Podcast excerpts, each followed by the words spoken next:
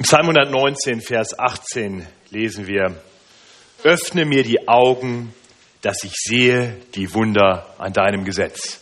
Und das möchte ich beten, bevor ich predige. Himmlischer Vater, öffne du uns die Augen. Öffne du uns die Ohren, öffne du unsere Herzen, dass wir sehen die Wunder an deinem Gesetz, die Herrlichkeit, die sich in deinem Wort uns offenbart. Herr, mach uns bereit zu hören und hilf uns dann, auf dein gehörtes Wort zu antworten mit unserem Leben. So gebrauche du diese Zeit, um dich zu verherrlichen und uns zuzurüsten zu jedem guten Werk. Und schenk uns deinen Frieden. Amen. Mit der heutigen Predigt, wie Michael Ludwig gerade schon gesagt hat, wollen wir unsere Predigtserie fortsetzen. Die Predigtserie über Begegnungen des auferstandenen Herrn Jesus mit seinen Jüngern. Der heutige Predigttext folgt unmittelbar auf den Text, den wir vor zwei Wochen bedacht haben. Vor zwei Wochen hatten wir gesehen, wie Jesus den Emmaus-Jüngern begegnet war. Jesus war diesen zwei Jüngern auf ihrem Weg von Jerusalem nach Emmaus begegnet, aber ihnen wurden die Augen gehalten. Sie erkannten ihn nicht. Und sie erzählten Jesus von ihren enttäuschten Hoffnungen, wie sie die große Hoffnung gehabt hatten, dass Jesus, ihr Freund und Herr, doch vielleicht der lange erwartete, der so sehnlich erwartete Erlöser sein würde. Doch dann war er am Kreuz gestorben und ihre Hoffnungen waren zerstört. Doch dann offenbarte Jesus ihnen, dass das kein Unglück war, sondern dass es genauso geschehen musste. Er zeigte es ihnen anhand der Schrift. Noch wussten sie nicht, wer mit ihnen dort sprach, aber sie sahen den Herrn Jesus offenbart in der Bibel, im Alten Testament. Auf einmal wurde ihnen klar, das musste alles so geschehen. Es war genau so von Gott geplant. Und als sie das dann verstanden hatten, als sie Jesus wahrhaft erkannt hatten als den, der er wahrhaft ist, da gab es sich dann ihnen auch leibhaftig zu erkennen. Ihnen wurden die Augen geöffnet, sie erkannten ihn, als er mit ihnen Brot brach und dann verschwand er. Aber die Jünger waren jetzt verändert. Sie waren begeistert und so laufen sie zurück von Emmaus nach Jerusalem, finden die anderen Jünger und erzählen ihnen oder wollen ihnen erzählen, dass Jesus auferstanden ist. Und in dem Moment, wo sie dahin kommen, da entgegnet ihnen auch schon von den anderen Jüngern der Ruf, Simon Petrus hat den Auferstandenen gesehen. Und dann geht sicherlich ein Gespräch los. Was habt ihr erlebt? Was hat Simon Petrus gesehen?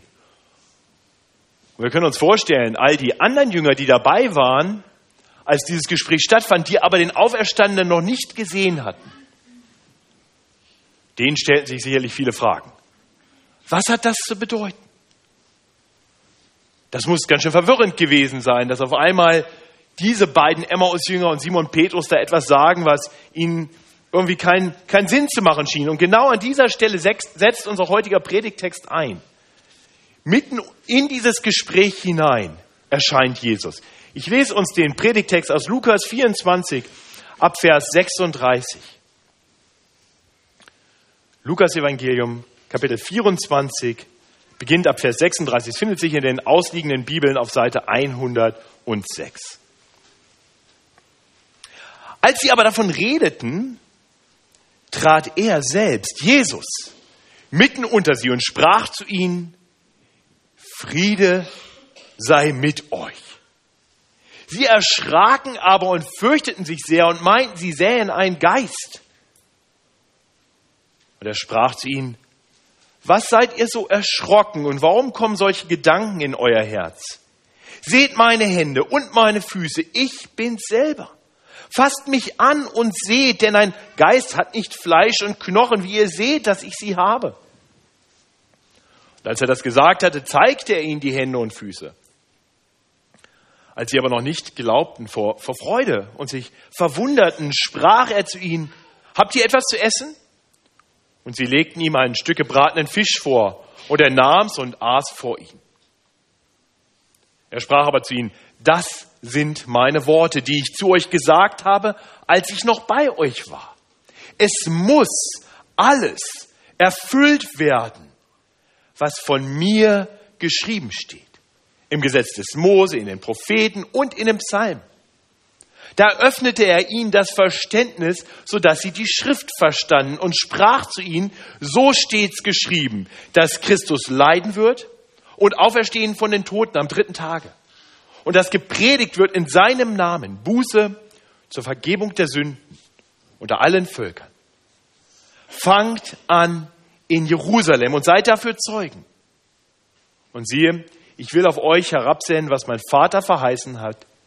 Ihr aber sollt in der Stadt bleiben, bis ihr ausgerüstet werdet mit Kraft aus der Höhe. Das ist unser heutiger Predigtext. Wir geben da ein, ein langer Predigtext. Und wir wollen den in drei Abschnitten betrachten. Den, den längsten Abschnitt wirklich, die Verse 36 bis 43 zu Beginn. Und dort werden wir sehen, dass Jesus den Jüngern Frieden verkündet. Aber die Jünger das nicht verstehen. Dann lesen wir in den Versen 44 und 45, dass Jesus den Jüngern die Erkenntnis schenkt, die wahrhaft zufrieden führt. Und dann schließlich in den letzten Versen sehen wir, dass Jesus seine Jünger, die nun den Frieden Gottes wahrhaft kennen, aussendet als Friedensboten. Und es ist meine Hoffnung, dass diese Predigt uns hilft, zu einem tiefen Frieden zu finden. Einem tiefen Frieden, der hält, der dauerhaft ist und der uns dann motiviert, auch anderen Menschen zu Friedensboten zu werden. Ja, gleich zu Beginn unseres Predigtextes lesen wir davon, wie, wie Jesus unter seinen Jüngern auftaucht und zu ihnen spricht. Friede sei mit euch. Das war im Hebräischen und ist bis zum heutigen Tag eine Redewendung, aber Jesus sagt nichts einfach nur so. Er meint genau das, was er sagt. Friede sei mit euch. Doch diese Worte verfehlen ihre Wirkung. Die Jünger geraten vielmehr in Panik. Die, die Jünger haben noch nicht wirklich erkannt, was es mit seiner Auferstehung auf sich hat. Sie denken, dass sie vielleicht einen Geist sehen. Einerseits hat er ihnen immer wieder gesagt, dass er auferstehen wird. Und andererseits glauben sie es nicht. Einerseits haben sie es eben von den Emmaus-Jüngern und von Simon Petrus gehört. Doch andererseits glauben sie es noch nicht wirklich. Wie ist das mit uns? Wie würde es uns ergehen, wenn Jesus plötzlich auftaucht? Meine, unsere Situation ist nicht ganz anders. Wir wissen auch, dass Jesus uns gesagt hat, dass er eines Tages wiederkommen wird. Und zwar wie ein Dieb in der Nacht. Und ich glaube nicht, dass das deshalb unbedingt nächtlich geschehen muss. Wie, wie wäre es, wenn Jesus plötzlich hier wäre? Sind wir bereit? Hätten wir tiefen Frieden? Als Jesus plötzlich unter seinen Jüngern, mitten unter seinen Jüngern steht, da, da gehen ihnen sicherlich eine Vielzahl von Fragen durch den Kopf. Kann das wirklich sein? Ist das Jesus oder sehen wir einen Geist? Haben wir vielleicht den Verstand verloren? Und wenn das Jesus wirklich ist, was, was dann? Was bedeutet das? Vielleicht ging den Jüngern durch den Kopf das, was sie zuletzt von Jesus erlebt hatten. Wie sie mit ihm erst das Abendmahl gefeiert hatten und dann in den Garten gingen und dann kam die Palastwache und er wurde verhaftet. Und was hatten die Jünger getan? Sie hatten ihren geliebten Jesus verlassen. Sie waren alle davon gelaufen. Vielleicht hatten sie dann aus sicherer Entfernung mitverfolgt, was geschah. Wir wissen, wie das bei Petrus war. Von den anderen wissen wir es nicht. Vielleicht aus sicherer Distanz gehört, wie der Mob die Kreuzigung ihres geliebten Herrn gefordert hatte. Vielleicht sogar aus der Distanz mit angesehen, wie ihr Herr so brutal ans Kreuz genagelt worden. Nägel durchdrangen seine Hände und Füße. Zwei andere Kriminelle rechts und links von ihm und vielleicht waren diese Schmerzensschreie für sie zu hören. Aber sie hat nicht eingegriffen. Sie hatten Angst. Sie hatten Distanz gewahrt. Und jetzt kommt Jesus. Jetzt steht Jesus plötzlich vor ihnen. Was mag Ihnen durch den Kopf gegangen sein? Was würde dir durch den Kopf gehen, wenn Jesus jetzt plötzlich vor dir stünde? Würdest du tiefen Frieden, große Freude verspüren? Oder ginge dir durch den Kopf, wie oft du nicht so gehandelt hast, nicht das gedacht und gesagt hast, was du wirklich hättest tun sollen mit deinem Herrn Jesus.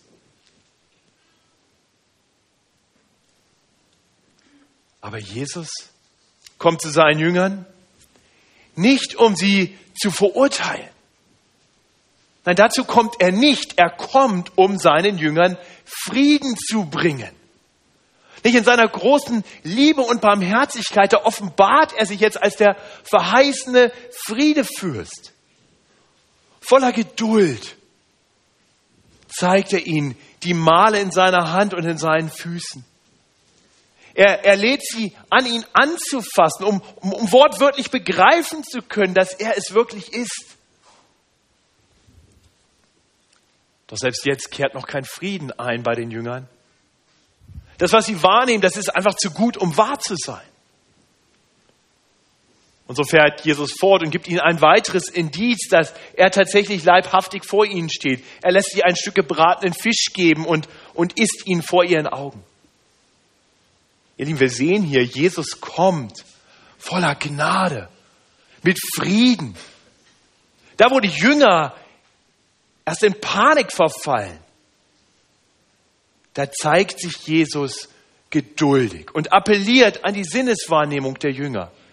Seht, hört, fasst an. Doch wahrer, tiefer Friede beruht ganz offensichtlich auf mehr als allein auf den Dingen, die wir mit unseren Sinnen wahrnehmen können. Um den Frieden Gottes zu erlangen, da bedarf es einer tiefen Erkenntnis.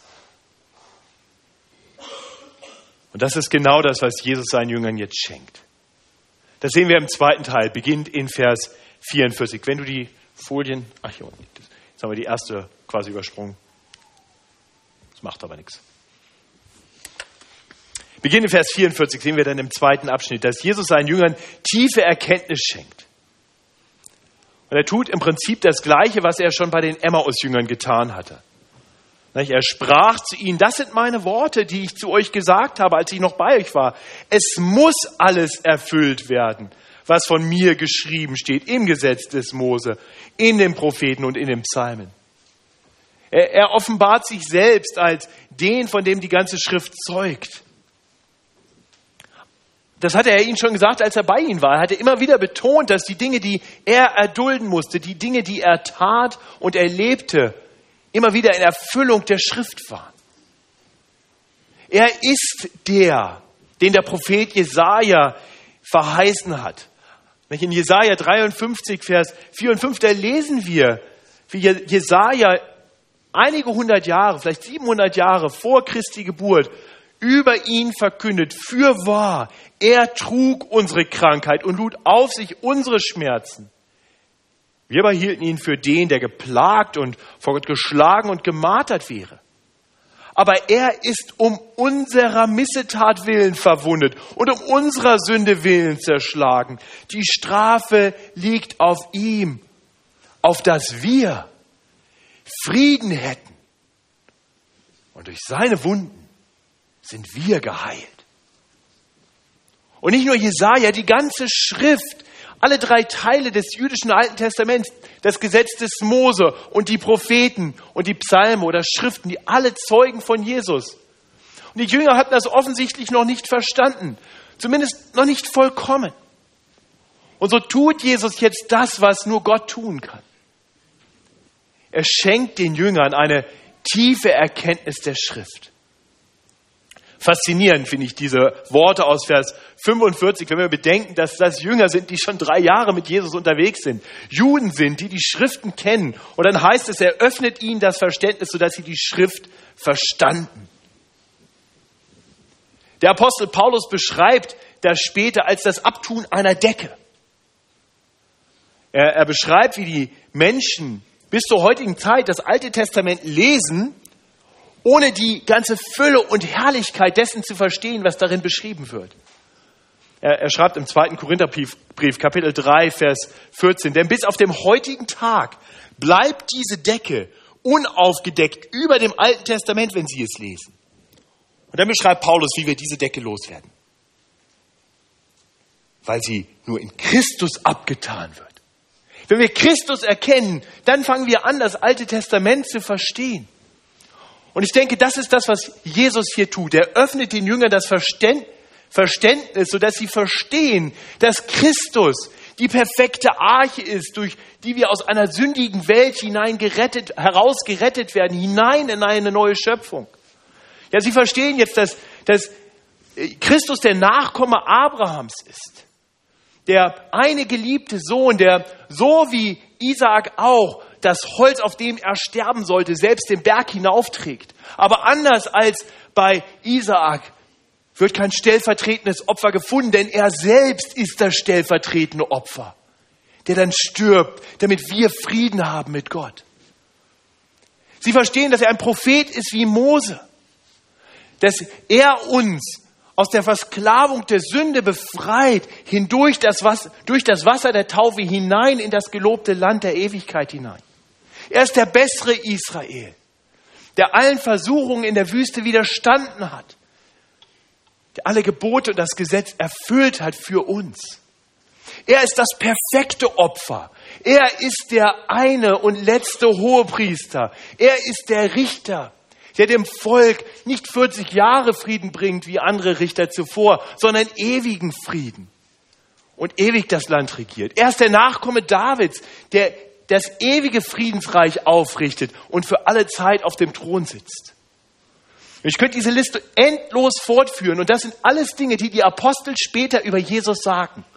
Das sind alles Dinge, die die Apostel später verstanden haben. Vielleicht, weil Jesus, oder ganz sicher, weil Jesus ihnen hier das Verständnis schenkt. Dass sie auf einmal verstehen, was die ganze Schrift bedeutet. Ihr Lieben, wenn wir anfangen, die, die Bibel, das Alte Testament vor allem so zu verstehen, dann kommt göttlicher Friede in unsere Herzen. Wenn wir erkennen, dass, dass da, wo das Alte Testament den Kontrast bringt vom Gerechten und vom Ungerechten, vom Weisen und vom Toren und wir uns immer irgendwo mittendrin sehen, weil wir nicht komplett so gerecht und nicht komplett so weise sind. Und dann verstehen, dass aber Christus der Gerechte ist. Er ist für uns zur Weisheit geworden. Dann kommt Frieden, weil uns die Schrift nicht mehr verurteilt, sondern uns freisetzt. Eine solche Erkenntnis der Schrift setzt uns frei von allem Druck, von aller Angst. Das, das Leben und dann vor allem das Sterben von Jesus Christus zur Erlösung von Sündern, die, die nur so ewigen Frieden haben können, das war schon immer Gottes guter Plan. Das war nicht der Plan B, den sich Jesus ausgedacht hat, als das mit dem Gesetz nicht funktioniert hat. Nein, die Bibel zeugt davon, dass das vor Grundlegung der Welt von Gott so geplant war und dass er das durch die ganze Schrift hindurch offenbart. Nach, nach dieser Seligkeit haben gesucht und geforscht die Propheten, die von der Gnade geweissagt haben, die für uns bestimmt ist und geforscht haben, auf welche und was für eine Zeit der Geist Christi deutet, der in ihnen war und zuvor bezeugt hat, die Leiden über Christus, die über Christus kommen sollten und die Herrlichkeit danach. Interessante Worte, nicht wahr? Habe ich mir nicht ausgedacht. Stehen im ersten Petrusbrief, Kapitel 1, Vers 10 und 11. Das ist das, was Petrus jetzt versteht. Die Propheten haben von Christi Leiden und der Herrlichkeit danach geweissagt. Sie haben darauf hinausgeschaut. Das war ihre Hoffnung, das war ihr Fokus. Und wenn wir anfangen, das Alte Testament so zu lesen, die ganze Bibel so zu verstehen, und dann werden wir nie wieder der Lüge Satans glauben, dass uns dort ein Gott präsentiert wird, der Gott des Alten Testaments, der nur auf unsere Fehler wartet, um uns zu verurteilen. Nein, das Alte Testament offenbart uns den Gott des Friedens, den Gott der Gnade, den Gott, der so geduldig ist und uns so sehr liebt, dass er vor Grundlegung der Welt geplant hat, seinen eigenen Sohn für uns dahin zu geben, damit wir Leben haben können. Leben in Fülle.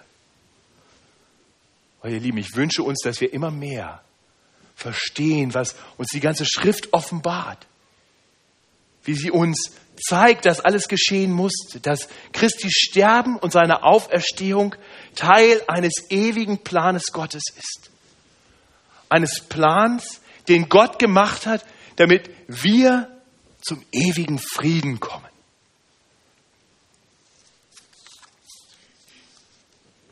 Ja, es ist richtig. Die Bibel lehrt uns auch vom zornigen Gott. Die lehrt uns von einem Gott, der absolute Gerechtigkeit verlangt, weil er heilig ist. Ohne jede Frage. Die Bibel gibt uns Gebote und Gesetze und hält uns damit einen Spiegel vor und zeigt uns, dass wir nicht heilig sind, dass wir Gesetzesbrecher sind, dass wir ein Problem mit Gott haben. Aber das tut Gott nicht, um uns niederzudrücken. Das ist Teil seines gnädigen Plans. Denn gerade in der Erkenntnis der Sünde wird uns dann klar, dass wir Hilfe brauchen. Und dann kam Gott in Jesus Christus. Er lebte so, wie wir hätten leben sollen. Er hat das Gesetz erfüllt für uns. Und er ist dann am Kreuz gestorben für unsere Schuld, für alles, was wir je falsch gemacht haben, für jeden falschen Gedanken, für jedes böse Wort ist er gestorben, sodass wir Frieden haben können mit Gott. Alles, was es braucht, ist, dass wir zu ihm kommen, dass wir auf ihn vertrauen, dass wir ihm nachfolgen als unserem Retter und Herrn. Dann können wir wahrhaft Frieden haben. Durch Jesus Christus sind wir versöhnt mit Gott. Durch sein Blut am Kreuz hat er Frieden gemacht für alle, die zu Jesus Christus gehören, allein durch den Glauben. Darf ich dich fragen, Hast du diesen Frieden? Hast du Frieden mit Gott? Es gibt nur einen Weg hin zu diesem wahren Frieden mit Gott. Das ist der Weg zu Jesus Christus. Ein Weg, der bedeutet, dass wir erkennen, dass wir Schuld haben und dann erkennen, wie wir sie loswerden können. Wenn du diesen Weg noch nicht kennst, dann möchte ich dich einladen. Nimm eine Bibel zur Hand und liest diesen Liebesbrief Gottes an uns Menschen. Vielleicht fragst du jemanden, ob er mit dir die Bibel lesen kann. Wir haben genug Leute in der Gemeinde, die bereit wären, das mit dir zu tun. Und dann entdecke diese wunderbare Botschaft vom wahren Frieden, den es nur in Jesus Christus gibt. Nun, die allermeisten unter uns, die haben diesen Frieden. Die kennen Jesus Christus als ihren Retter und Herrn, sie folgen ihm nach. Und doch, und doch gibt es auch Zeiten, wo auch wir immer wieder mal unruhig werden, wo dieser tiefe Friede so ein bisschen verschwindet. Kennst du das?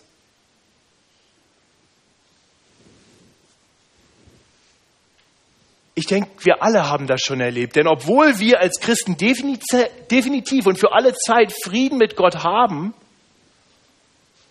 kommen immer wieder so diese Momente, in denen diese Erkenntnis fragil ist, nicht so real ist. Wir erleben Dinge, die uns in Unruhe versetzen und, und unseres Friedens berauben. Wir erleben Dinge, die uns dazu bringen, an Gott zu zweifeln und zu fragen, ob er wirklich gut ist, ob er es wirklich gut mit uns meint oder ob er wirklich alles im Griff hat. Manche unter uns, die zweifeln vielleicht weniger an Gott und mehr an sich selbst. Habe ich wirklich schon Frieden mit Gott? Kann er mich wirklich lieben? Sie sehen vielleicht ihre eigene Sündhaftigkeit und fragen sich, kann das wirklich sein? Und wieder andere, die verlieren Gott einfach aus dem Blick die kommen in eine Unruhe hinein und, und handeln und denken, als wenn sie komplett auf sich allein gestellt wären. Und dann kommt schnell Panik auf, weil wir werden ganz schnell erklär, erkennen, dass wir eben nicht alles im Griff haben. Ihr Lieben, in all diesen Situationen gibt es nur einen Weg. Zurück zum Frieden. Und das ist die Erkenntnis, die wir allein in der Schrift finden. Zu erkennen, dass Gott alles im Griff hat. Und dass Gottes Gebote nicht da sind, um uns zu verdammen, sondern uns in die Arme eines gnädigen Herrn zu treiben. Nur wenn wir die Schrift so lesen in Bezug auf Jesus Christus, dann werden wir erkennen, dass all die Verheißungen des Alten Testaments vielleicht gerade deshalb noch nicht erfüllt wurden und wir vielleicht doch noch in dieser Zeit des Leidens und Wartens leben, weil Gottes Plan noch nicht fertig ist, weil wir mittendrin stecken. Wir werden dann erkennen, dass Gott uns nicht erst dann liebt oder nur deshalb liebt, weil wir irgendwie liebenswert genug geworden sind, sondern dass er uns bedingungslos liebt. Dass seine Liebe für uns schon da war und schon unfassbar groß war, als wir noch seine Feinde waren. Eben diese Erkenntnis, diese Erinnerung an unseren guten Gott, den Gott des Friedens, die brauchen wir alle immer wieder, nicht wahr? Nur so werden wir zur Ruhe kommen in unruhigen Zeiten. Nur so werden wir wieder Zuversicht finden in schweren Situationen. In seiner großen Liebe und Geduld, da verkündet Jesus seinen Jüngern den Frieden und dann offenbart er ihnen diese Botschaft durch die Erkenntnis der Schrift.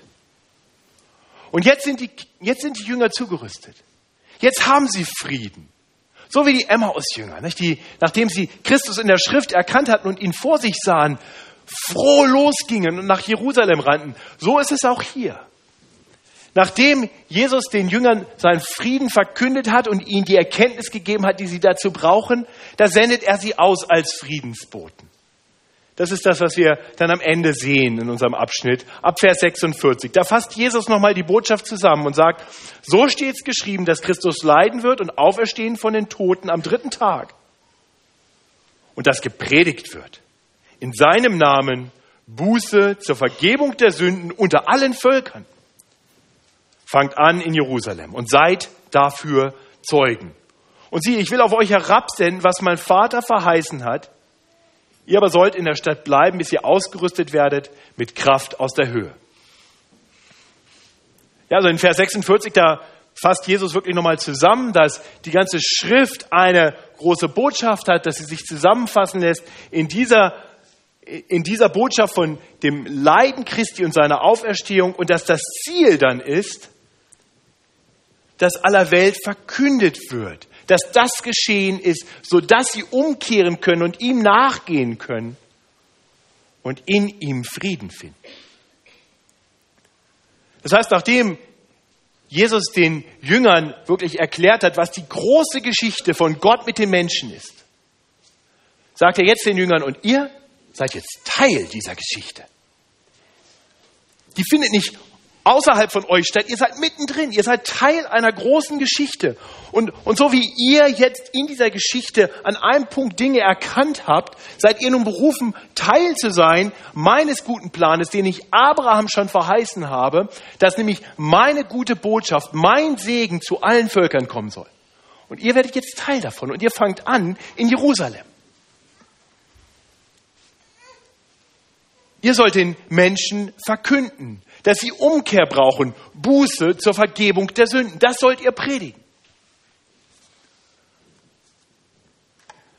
Ich kann mir vorstellen, dass mancher von uns diese Botschaft jetzt nicht so schön findet. Okay, Frieden verkünden ist okay, Liebe Gottes verkünden ist okay, aber Buße zur Vergebung der Sünden. Wir lieben, ja, wir wollen die Liebe Gottes verkünden und den Frieden Gottes. Aber der Weg dahin ist immer dieser Weg, der Umkehr, der Buße zur Vergebung der Sünden. Wir müssen das Menschen sagen. Wir müssen ihnen zeigen, dass sie diese Umkehr brauchen. Denn Satan und seine falschen Propheten haben schon immer und werden auch immer weiter bis zum Ende aller Zeit eine falsche Nachricht verkünden. Davon zeugt das Alte Testament an verschiedenen Stellen. Was haben die falschen Propheten gesagt? Frieden, Frieden, und was erklärt uns zum Beispiel Jeremia? Doch dort ist kein Friede. Das ist ein falscher Friede. Das ist etwas Vorgegaukeltes. Satan will uns einlullen. Satan will der Welt erzählen, alles ist gut. Wenn Bayern auch noch die Champions League gewinnt und wir das Triple sicher haben, alles ist gut. Wir haben Frieden in unserem Land und vielleicht gibt es demnächst auch noch mal eine Gehaltserhöhung. Alles ist gut. Frieden, Frieden. Doch wir haben keinen Frieden.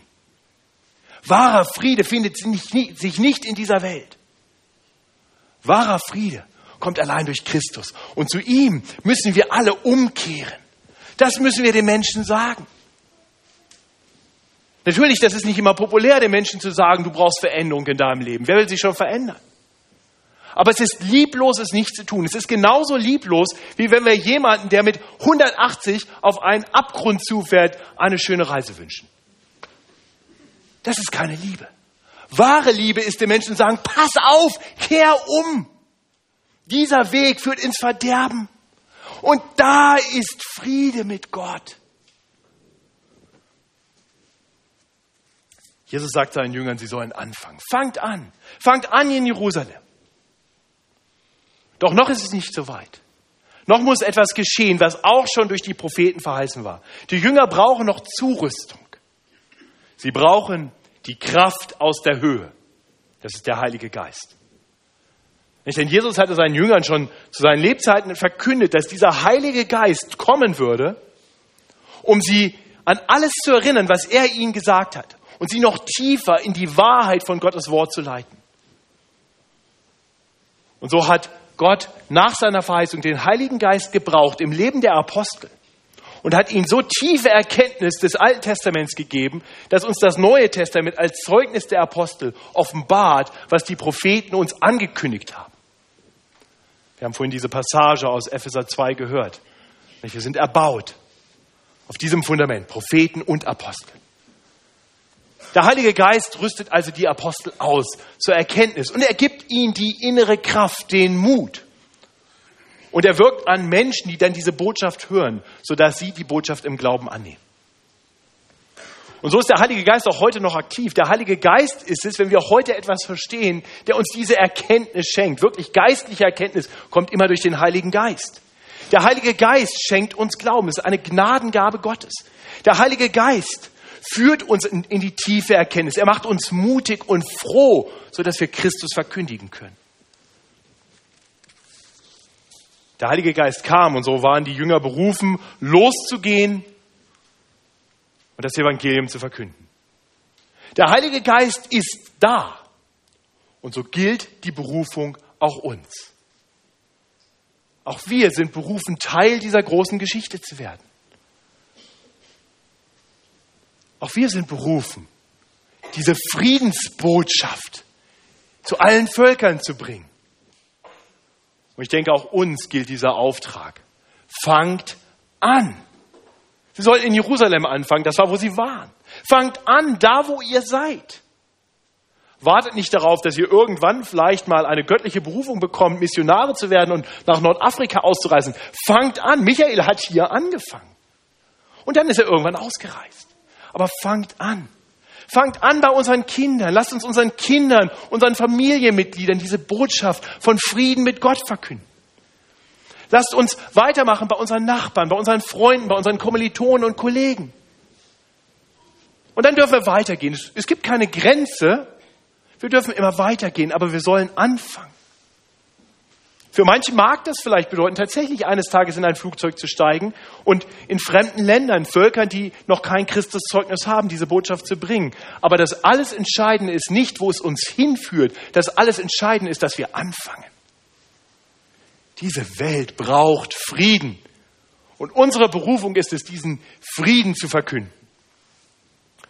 So möchte ich zum, zum Abschluss noch einige Hilfsmittel mit auf den Weg geben. Einige Dinge, die uns vielleicht helfen können, diese Friedensbotschaft selber noch besser zu verstehen. Und vielleicht auch Dinge, die wir anderen weitergeben können, damit auch sie das noch klarer verstehen.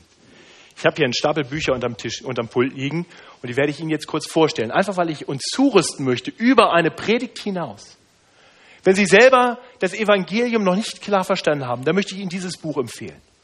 Das ist auch ein sehr hilfreiches Buch, was man anderen geben kann, damit Sie auf einigen wenigen Seiten aber doch ein bisschen ausführlicher verstehen können, was es mit dem Evangelium aus, auf sich hat. Kostet drei Euro und sehr brennt, hat einen Stapel da unten liegen. Das, was ich heute in der Predigt getan habe, die Bibel im Zusammenhang erklären, zu zeigen, wie das Alte und das Neue Testament zusammenhängen, das ist in diesem Buch meisterhaft wird in diesem Buch meisterhaft getan. Gottes Plan, kein Zufall. Die Bibel im Zusammenhang erklärt.